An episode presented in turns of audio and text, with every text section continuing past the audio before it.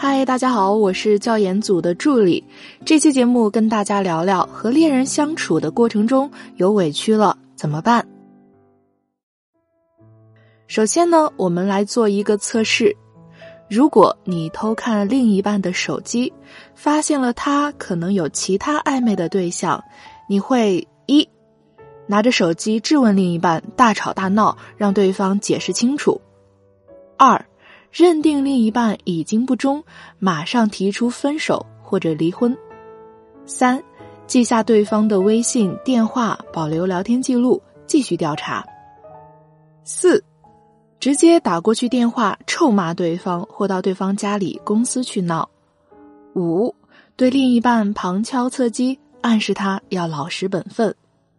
六。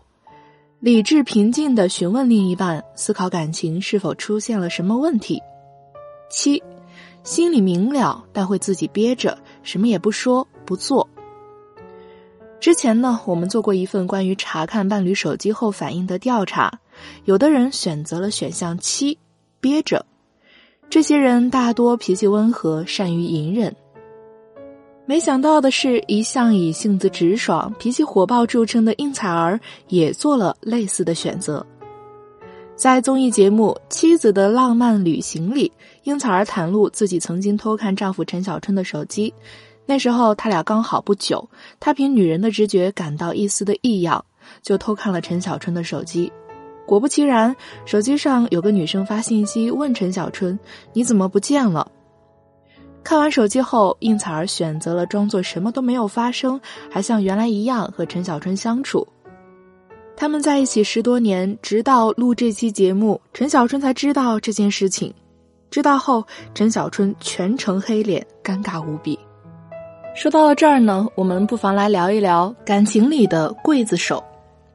看到应采儿这样，有人说她太傻了，要是自己早找他们算账了。有人说一个人憋这么久，好心酸，心疼应采儿。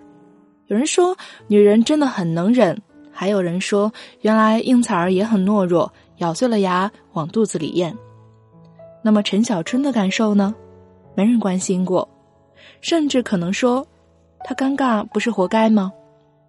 可是，如果你是陈小春，另一半认为你有暧昧对象，偷看你手机验证后，却假装什么都不知道，而且假装了十年之久，你会怎么样呢？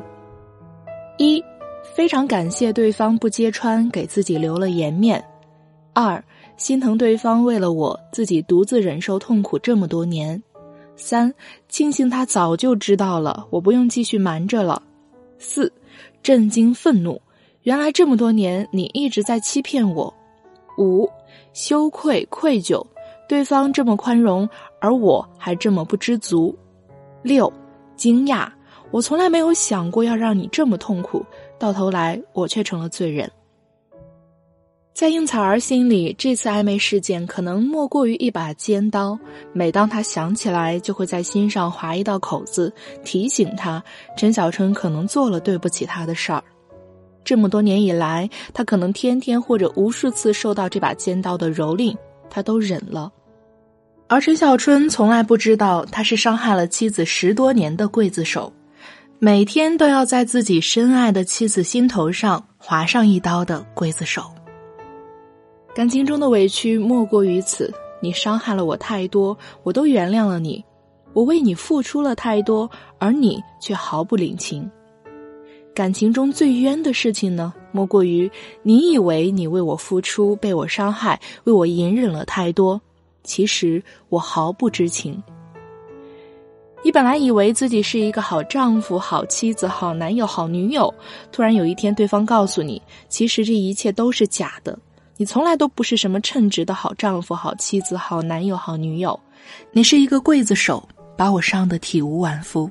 我跟你在一起一点都不幸福，没有安全感，没有快乐，没有信任，只有被你伤害的痛苦，只有自己隐忍的孤独和痛苦。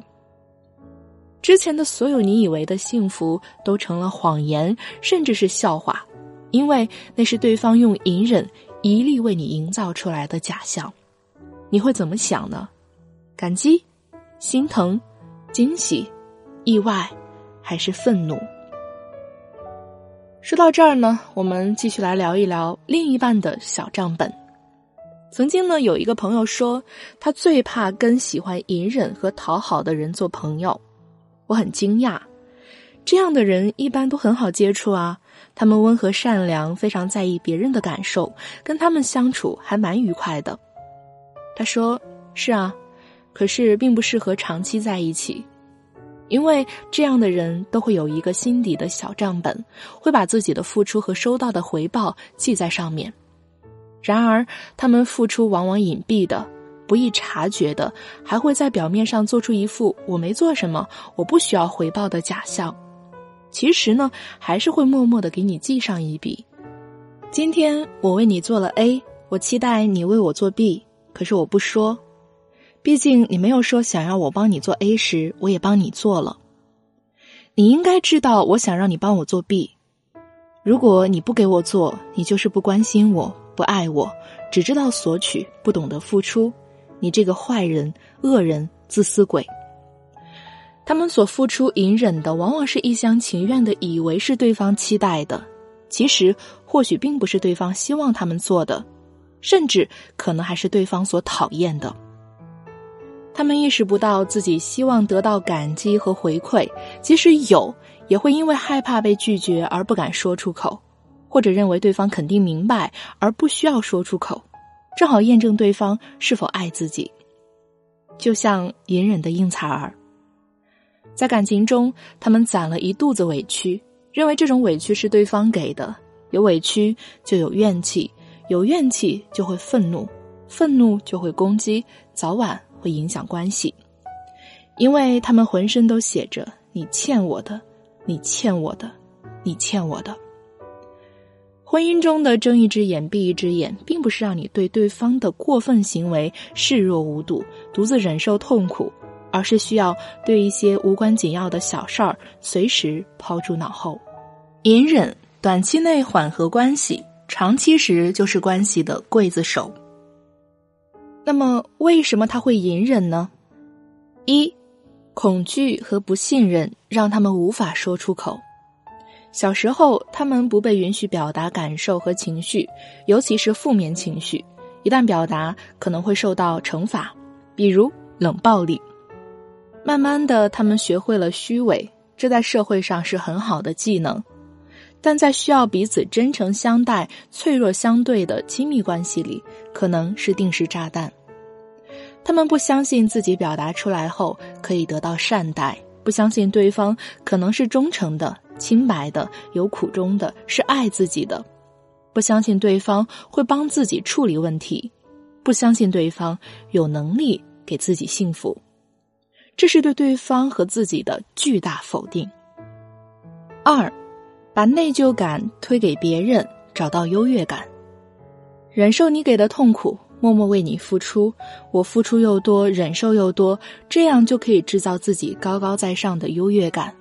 很多时候，忍受痛苦就是一种优越感，同时还可以把亏欠感、内疚感这种每个人都不喜欢的、非常破坏关系的感受推给别人，让对方去承受。三，痛苦的强迫性重复。英采儿看陈小春手机的目的是。验证某些事儿，因为他先有了怀疑，怀疑的种子一旦种下，就很难拔除。怀疑的时候，我们容易去验证，验证成功，我们失望、痛苦、悲伤、愤怒、难过，却必须隐忍；验证失败，我们庆幸、欢乐，却仍然隐隐有些失望、不安，然后继续怀疑、验证、隐忍、痛苦，周而复始。强迫性的重复，并且呢，沉溺在其中难以自拔。重复的、证明的，还有自己不被爱的命运。当你把注意力挡在怀疑上、不爱上，找到的都是对方心里有鬼的蛛丝马迹。当你更关注对方多忠诚、多爱你时，你会发现更多爱的证据。五，惩罚和报复对方。我们所说的忍，就是算了吧，是无可奈何的无视，是拒绝回应的态度。对一个人最大的惩罚是打他、虐待他吗？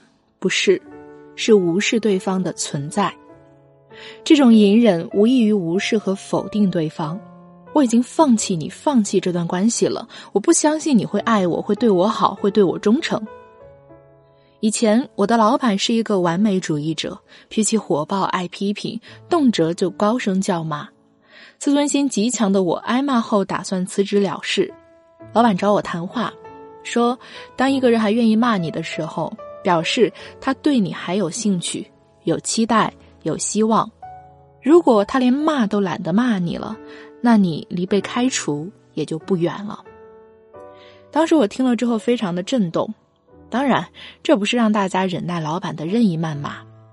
我发现，原来骂其实也是一种关注，这种负性的关注远比没有关注好得多。你做了一件事儿，你的另一半不太喜欢，他可能会有三种反应：一、违心的赞同你、夸奖你；二、明确指出自己不喜欢；三、无视，假装什么都不在意。很少会有人选第三种，因为这几乎代表了冷暴力、无沟通的感情。在关系中，没有回应或者得到错误的回应，都是一种剧烈的欺骗和惩罚。我想说，让我们换一种活法吧。很多人选择隐忍，这已经成为了他们固化的思维模式。他们心里有必然的假设。如果我跟你说了，你肯定会以某种方式对待我，或者会出现某某不好的结果，所以我还是不说为好。然后他们会说：“我只能这么忍着，不然呢？还有别的更好的办法吗？”因为在他们心里，他们认为只有这样做才能达到自己的目的，可能是保存感情，可能是不破坏关系，可能是维持平和。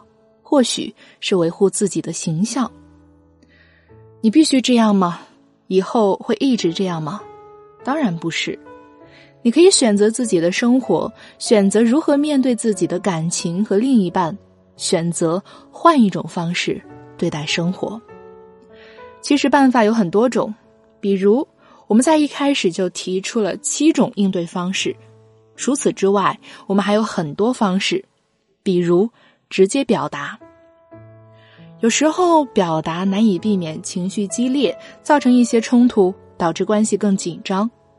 那么，我们就需要学习非暴力沟通的方式，不要批判，不要评判，只陈述事实和感受，不带诱惑的深情，不含敌意的坚决，足以让我们做好每一次沟通。希望你不再隐忍，不再憋屈。说出自己的好恶和需求，要相信每个人都希望胜任好自己的角色，丈夫、妻子、男友、女友、父母、子女、老板、员工。当你说出请求，他们会尽可能的去满足你。当然，如果你还是没有勇气，添加我的小助理微信“恋爱成长零幺五”，让我针对你的情况。给到你可实施的定制方案，一对一解决你的情感困惑，让你做亲密关系里更从容的那一个。在听的你也可以给我留言，说出你的故事或者困惑，我会回复你。希望你勇敢去爱，勇敢去信任，勇敢去沟通，勇敢得到幸福。好啦，今天的节目就到这里，我们下周再见。